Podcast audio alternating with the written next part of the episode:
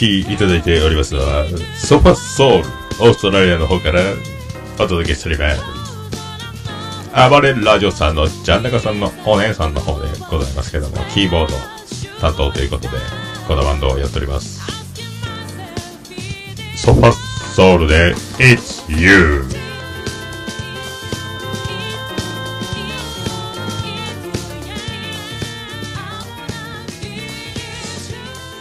ということでございまして、えー、かっちですね。あのーおかげさまで160回目ということなんですけども、この記念すべき160回目の収録に際しまして、えーパソコンが Wi-Fi を拾わないという、なぜか不思議な、えー状況になりまして、えーいろいろ今までやってたんですけども、今1時過ぎまして、予定よりもかなり、今日早く店来てたんですけどね、えー、とね、もう30分前には追っ始めた、で、ね、できてた予定なんですけども、えー久しぶりに、えー、と、ツイキャスにつながずに、え収録をしていると、えいうことなんですよ。いや、久しぶり、なんかあの、ツイキャス、パソコンの画面を見ながら、もうやる癖がついていて、えっ、と、この、完全に一人で、もうあの、リアルタイムで誰も聞いていないという状況で喋るのが、えー久しぶりすぎて、えー大変戸惑っております。えーそんなこんな今日は、えっ、と、通常に戻りまして、えっ、と、ポッドキャスト実践多戦知りませんのコーナー、こちらお届けしております。そして、また後ほど本編も撮りまして、えーで、このまま取って出しで、えー編集せずにお届けする予定ですけども、えーとりあえずパソコン工房の方へ、えーパソコン持って行って、ちょっと設定電話で聞いてもわかんないんで、もう後で持ってきますって言ってですね、えっ、と、暗証番号も入れる、あと、簡単楽々設定っていうので、あの、ベアリングみたいなのをする、もう全部アウト、えーアウトっていうことで、わけがわからないんですよ。ええまあ、160回もやってますね、えトラブルはつきものでして、えーまあ、興奮冷めやらぬ、この前の日曜日もね、あのありがたいことに、暴れラジオスさん、あの、アットチャンネルラジオ、神田翔さん、えーご一行を迎えて、えー大変回線の悪い状態で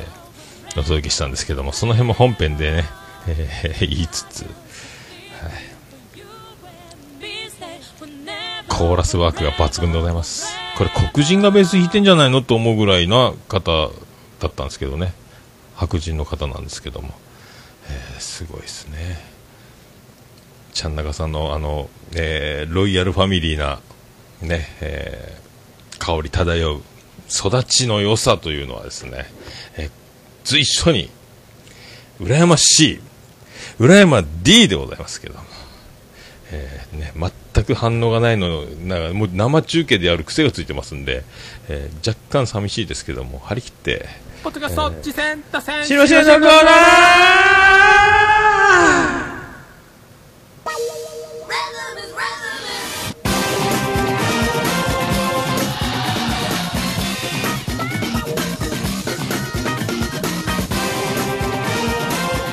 はい、このコーナーはその名の通り、ポッドキャスト、次戦多戦知りませんということでございまして、えー皆さん、えっ、と、メールフォーム、お便り、いろいろ送れますんで、そちらの方から、あれ面白いよ、これ面白いよというのを送っていただく、えーコーナーでございまして、えー私もあの趣味でポッドキャスト、えー100近く、100以上もなってんかな、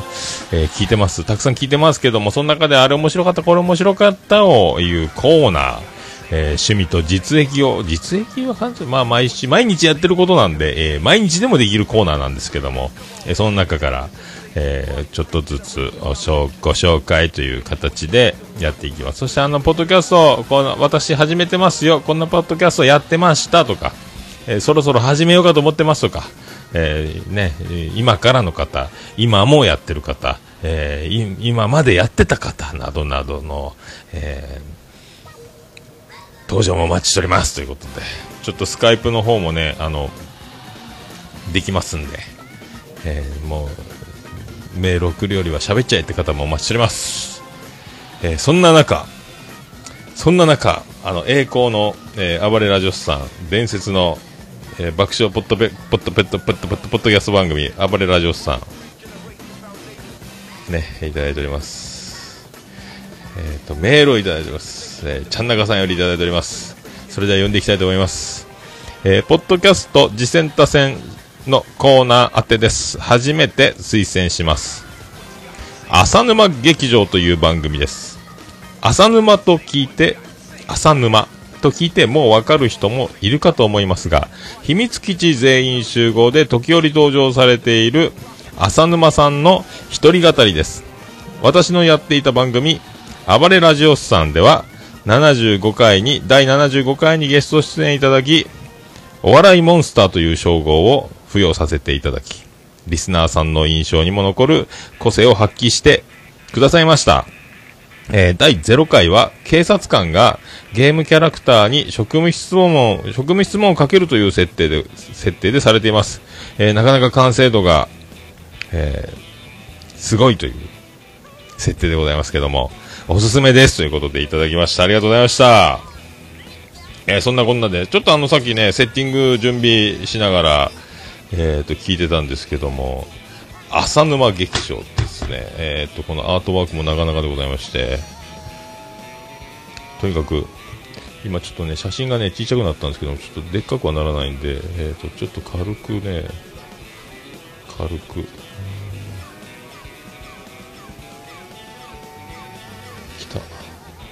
永遠の実験的ポッドキャスト、浅沼劇場、フロム秘密基地全員集合っていうですね、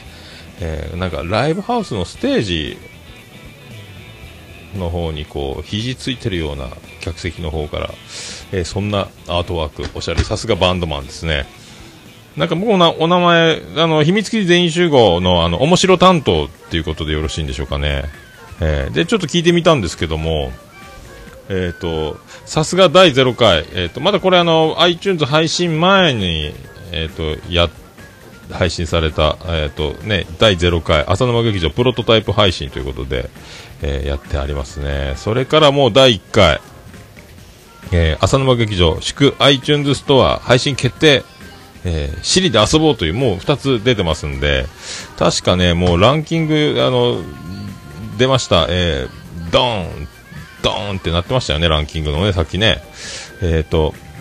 人学、陣太さんも一人で、ね、えっ、と、人学という、ポッドキャスト始めましたけども、それに、ね、追いかけるかのように、浅沼さんも一人で、それであの、まあ、どちらも共通というか、何かに話しかける体の、まあ、浅沼さんはコント仕掛けでやっていきますけどもね、えー、陣太さんも、全てをもうコントという国の中に収めたような感じで、えっ、と、学校の先生的なことでやってますけども、まあ、芸達者なバンドマン。これが、だから、バンドの持つ力ですね。これもあの、まあ、 SMAP 的なね、そ、ここで活動し、そしてまた戻ってくる。あれから僕たちは、あれから僕たちは何かを信じてこれたかなと。ね、みんなで夜空の向こうを見る時がありますけど、そんな時をいつか迎えるんではないかと思います。えーそしてね、えー大金のテンダラーを手にしながらありがとうと言いつつみんなそれぞれがナンバーワンを目指すことなく、えーね、もっともっと大切なオンリーワンになっていくそんな秘密基地全員集合、ね、そんな番組から秘密基地というバンドもというねこの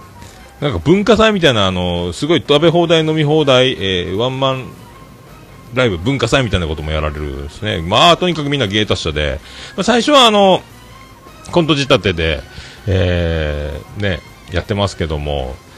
まあ、緊張ですかね、あの音量ですか、声が入れてないなと、夜中なんですかね、えー、ボソボソボリュームでやってる感じがありましたけども、これ、第1回になってきますと、ちょっとボリュームの、えっと、配信の設定自体がちょっと音量は小さめに入ってますけども、声をかなり張ってきてますんで、多分あの、さすがですね、あの、さすがバンドマンというか、もう1回、0回から1回でもかなり修正をかけてきてるんじゃないかと、かなり声張ってきて、まあ、尻で遊んでるんですけども、これはもろいですね。ねで、あの、長尺のコントも0回から、えーどんどんかましていってますしね、もう、ててててててててんててんみたいなやつですね。で、あの、最後、まあ、一人でやってるってことで、僕も親近感がかなりあるなと思ってたんですけども、まあ、あの本、中身の自分で自己紹介、自己分析みたいなこともされてて、まあ、目立ちたがり屋だとか、思い込みが激しいとか、人の話を聞かないとか、もう僕と全く同じですね、これね。一人で喋ろうっていう方、ね、人の話を聞かない人は絶対一人でやるべきだと、えー僕も思ってますんで。とっても、だから親近感、まあね、一人でやる方って最近増えてきましたよね。いや大変いいことではないかと。ね、えー全く、あと、まあ、編集大変でしょうけども、い、いずれはね、あの、ツイキャスと並行して、あの、虹パパ生活スタイルみたいな、虹パパラジオみたいなスタイル、まあ、僕みたいな、えースタイルでもいいですけども、ね、もう、ツイキャス垂れ流しで、えーそのまんまを後ほど配信するというスタイルもね、いいんじゃないかと思いますけどもね。やっぱ面白いですね。やっぱ面白い人の周りに面白い人が集まり、そして面白いものを生み出す。ね、それが秘密基地というバンドから秘密基地全員集合という、えーポッドキャストが、そこから、えー、陣太さんの人学という番組が出て、それからまたこの浅沼劇場というのが生まれ、もうすごいっすね、これね。えーこれも魚の骨が枝分かれしていて、おもう大きいあのね、すごいあの、なんすか、アラみたいになるんですか、えーすごい金額つくんじゃないですか？はい、ありがとうございました。まあ、茶の子さんもね、さすがありがとうございます。まあ、そんな方々と絡む暴れラジオスさんに私も絡ませていただいているということで、えーがずっと今、音声と配線途切れたみたいになってますけど、僕の口がつまずいただけなんですけど。いや、ありがとうございました。茶の子さんもまたお待ちしております。ありがとうございます。ありがとうございます。えーね、そんな中、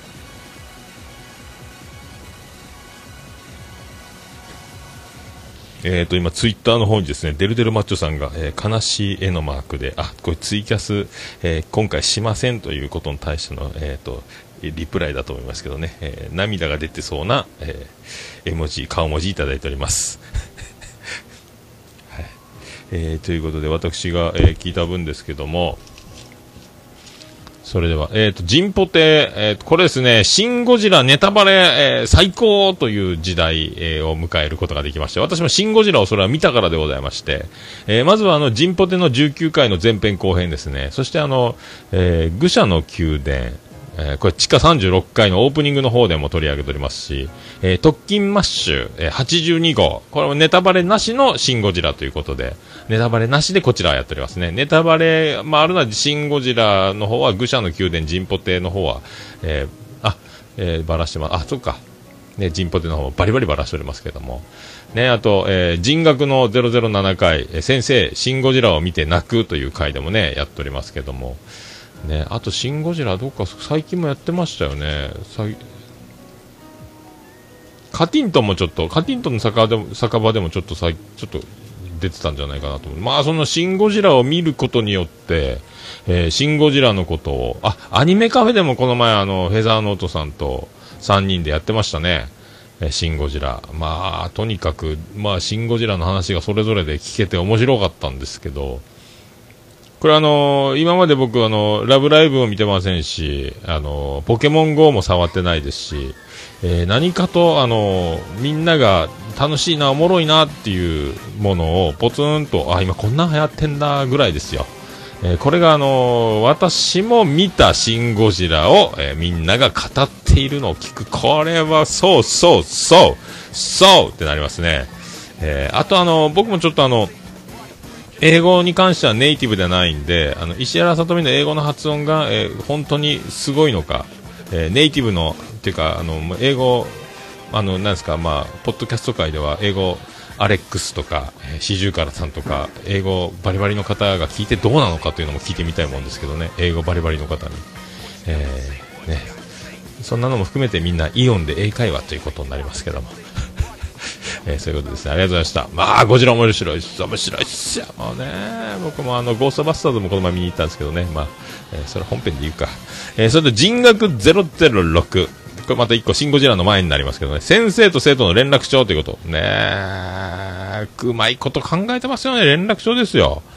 ねえ、コントやなと思いましてね。連絡帳使ってうまいこと、ねえ、うまいことこれできてます。それではお便り紹介なんですよね。連絡帳ということで。えーまあ、あと何かですか、僕の名前も出てきたんですけど、桃屋のおっさんくんって、あれ必ずくんをつける縛りで先生なんでね、えーそういう体でやってますけども、これも面白かった。桃屋のおっさんくんっていうのもなかなか、ね、桃屋のおっさんさんはよくありますけどね。いや、新鮮でしたね。こうなってくると本当にいろいろね、可能性は広がりますよね。学校という、先生という、そのね、立場で考える。三者面談とかね、あとロケに行くと社会科見学とかね、えー、あとね、誰かあの、ゲストを入れて交換留学の方がやってきたみたいなこともできるしね、うまいこと考えたなと。ね、あと、まあ、あのね、愚者の宮殿は来店客の置き手紙っていう体でね、体って言ったら失礼ですかね。カティントンの酒場も掲示板がとかね、ね、酒場でね、みんなうまいこと考えよるなと、思う今日この頃ね、えー、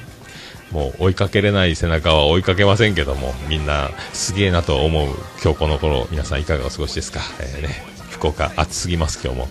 はい。えー、そういうことです。あと、音亀209回、あの、ギターアプリを紹介する回だったんですけども、ね、あの、曲弾いてるあの曲弾いてる、あの曲も弾いてるってハルさんが、えー、大サービスしておりますね。あれ弾いたぞ、これ弾いたぞっていうね、え、ギターアプリを使いながら弾いてくれてますけども。あとは一番面白かったのは、ふもふもさんが、あの、あ、歌っちゃったって、あの、ぼそっと、はるさんが弾きながら歌っちゃったことに対して、えー、すかさず、あ、歌っちゃったっていう、あの、瞬間が、えー、面白かったですね。そのギターのアプリなんですけど、えっ、ー、と、あの、弦を、コードチェンジの時にギターの弦の上で指が、こう、擦れる、キュッキュッと音がちょっと入るんですけど、それ入るんですよ。実際弾いてるっぽい感じになって、すげえなと。まあ、あとミュートもできるし、ほんと手で弾いてるっぽいなって。思いました。すんごい、まあ、打ち込みの世界もいろいろ今もうねすげえなと、全然僕でできるわけないんですけどね。すげえなと、思う次第でございます。ありがとうございました。あとアニマルミュージックレディオ。26回裏。えー、ここでもですね、また、春さんなんですけど、えっ、ー、と、なんかあの、そうめんの話の薬味の話とかになって、いろいろこうやっていくうちに、あのー、えっ、と、パンダさんが、パンダケンイチさんが、パンイチさん、えー、氷を湯水のごとく使うみたいな、氷をたくさん使うんだみたいな話になった時に、その湯水のごとく使うという春さんの名語録。えー、氷を湯水のごとく使う。これややこしいですよね。えー、氷を湯水のように溶け、溶ける、溶けると思うんですけども、このなんか氷と湯水と全部あのお水つながりで、ね、凍ろうが、暖か、暖かかろうが、冷たかろうが、全部元は水というこの素晴らしい何か哲学を感じさせるような、え、そんな発言もいただきましたけど、えー、そのパンダさんのそうめんのこだわりがすごい回です、ここは。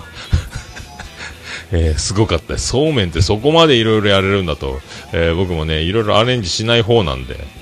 へえ、まあやらないですけどね、へえっていう食べ方のご提案もありますんで。あ、僕ちょっとでもやってみ、あ、納豆は使ったな、そういえばな。あれうまかったですね。うん、びっくりしました。はい、やって、やっちゃったよ、そういえば。ありいあと、カティントンの酒場33回。これがですね、もうちょっと、アホやなーって思うぐらい笑っちゃったんですけども、英語で、あの、1月から12月までは、 January、 February って言っていくんですけども、あと、曜日も Monday、 Tuesday って、あの、ずっとね、ウェンズデーって言っていくんですけども、まあ、そんなにあるんかと。えー、それ、その中でもそんなにまだボケることが残ってたんかっていう、あの、生み出しますよ、この人たち。曜日ボケと月ボケ。えー、面白かったですね。そうきたかと。で、あの、アニメカフェ。えー、それさっきも言いましたけども、アニメカフェの55、055回ですね、シン・ゴジラの回をやってたんですけども、すごいっすよ。55回目にしてシン・ゴジラ。ねこれも野球好きにはたまんないですよ。ゴジラに対し55番目をチョイスするこの翔さんのセンスですか？もうすごいっすね。もう55といえばね、シン・ゴジラ55、ゴジラ55、秀樹松井。こうなりますね。すごいっすね。すごいっすね。これが偶然が神のいたずらがポッドキャストの神様に、えー、愛されてる男のなせる技なのか。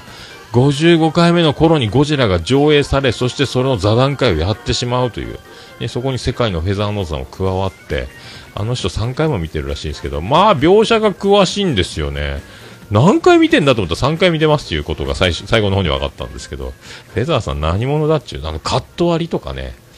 こういうカットでとかね、結構だからもう、あの、すごいですね。だから、えっ、ー、と、みんなが、あの、アニメの話とか、いろいろ特撮の話とかをするときのフェザーさんの話を、えー、見たものが聞いたら、僕はゴジラを見て、やっと見たものを語ってるフェザーさんの話を聞けた聞けたんですけど、見たもの、知ってるものを語るのを聞けると、この人すごいなっていうのが、なおわかるんでしょうね。とんでもないね、いろいろ、えーテレビで喋れそうなぐらいなクオリティで喋っておりましたけど、すごいっすね。はあ、僕の、ああ、面白かったの、もう何億倍も、えーすごい、えーこの3人で繰り広げるトークが、えーゴジラを見た方はぜひ、55回のアニメカフェ、シン・ゴジラの回も、え聞いてみてはいかがでしょうかっていう感じっすよ。あとね、のんちゃんとひじりこの秘密の花野の第61回。これ名言出てきましたね。最初の方やったんですかね。男は断蜜、女は女子アナ。これは、これすごい名言やったですね。だから、あの、男が求める知的な女性っていうイメージになると断蜜になるらしいんですよね。女の人が、え知的な女性になろうと目指すと理想系は女子アナになるらしいんですよ。ね、このこんだけあのギャップが男と女の脳の違いで、ね、やっぱどうしても、えー賢い女性、知的な女性とかになってくると多分美人家庭教師的なところみたいなところに多分発想が流れていったりとか、えーチェーン付きのメガネでもかけときますか？それ秘書ですね、それは。それ違うな。まあなんかちょっと違うんすよね、だからね。えー男脳の、えー浅はかさと言いますか、えーそんな感じがありますけども。だからそういう男の習性を理解した上で、えー私の理想とは違うけどという感じでシフトチェンジできる女の人、まあ、あの、壇蜜さんはよく殿方のためにとか言いますけど、まあそういう、えーシフトチェンジをすると男受けは半端ないと思いますけど、えーそうなると今度、女受けが悪くなる、女に嫌われる女というのが出来上がるんですかね。でも壇蜜さんは女子に、女子にはどうなんですかね。女子も好きな橋本まなみ、断蜜、断蜜、どうですか、女子的には断蜜派なんですかね、やっぱち女の敵なんですかね、断蜜は、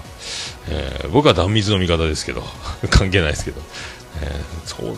どうなるんですかね、よくわかんないですね、ね。でそういうこと、そういうところで、そういうところで、まあ、今回は、えーこれぐらいということでございますけども、ありがとうございました。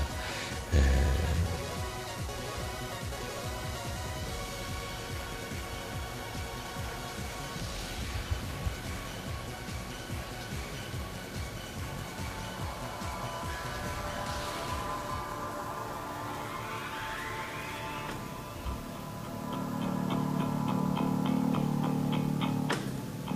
ということで皆さんあのおおメールいただけましたらと思います。あの桃屋のおっさんアットマークオルネポドットコム。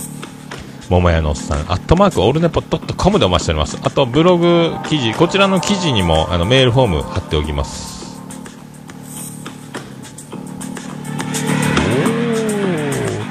えーそちらのメールフォームメールフォームからは、えー、とラジオネームだけで簡単に送れますんでそちらもご利用いただければと思います。あと LINE アットの方もございます。あと、えー、TwitterDM でも OK でございます、えー今回もちゃんなかさんは Twitter の DM の方からいただいておりますんで。あとあの桃屋の、えーこちら特設スタジオ桃屋の方に直接おはがきでも送ることができます。宛先郵便番号813-0042福岡市東区前松原区の11の11桃焼きの店。桃山で。お願いいたします。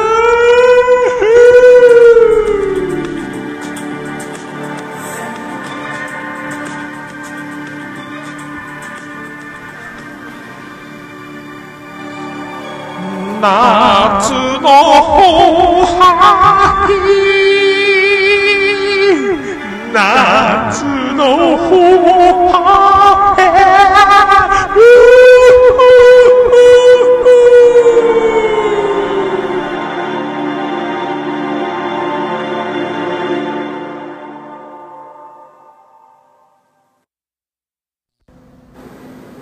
Harunipo. It can be pretend to listen the world podcast. ということで終わっていきます。はい。 いや、久々になんか、いつもあの合同でも1時間パックでポンっていうのやってましたけども、えっ、と、久しぶりですかね、これ。ポッドキャスト実践多戦知りませんのコーナーのみで、えーお届けということでやっております。えーツイキャスは今回はやっておりません。はい、そういうことでございます。はい。皆さん、それではまた、えーこのまま引き続き本編を通ろうと思います。皆さん、本編で、お会いしましょう。ありがとうございました。福岡市東区若宮と交差点付近から全世界中へお届け。桃屋のおっさんのオールデイズだ、ネポー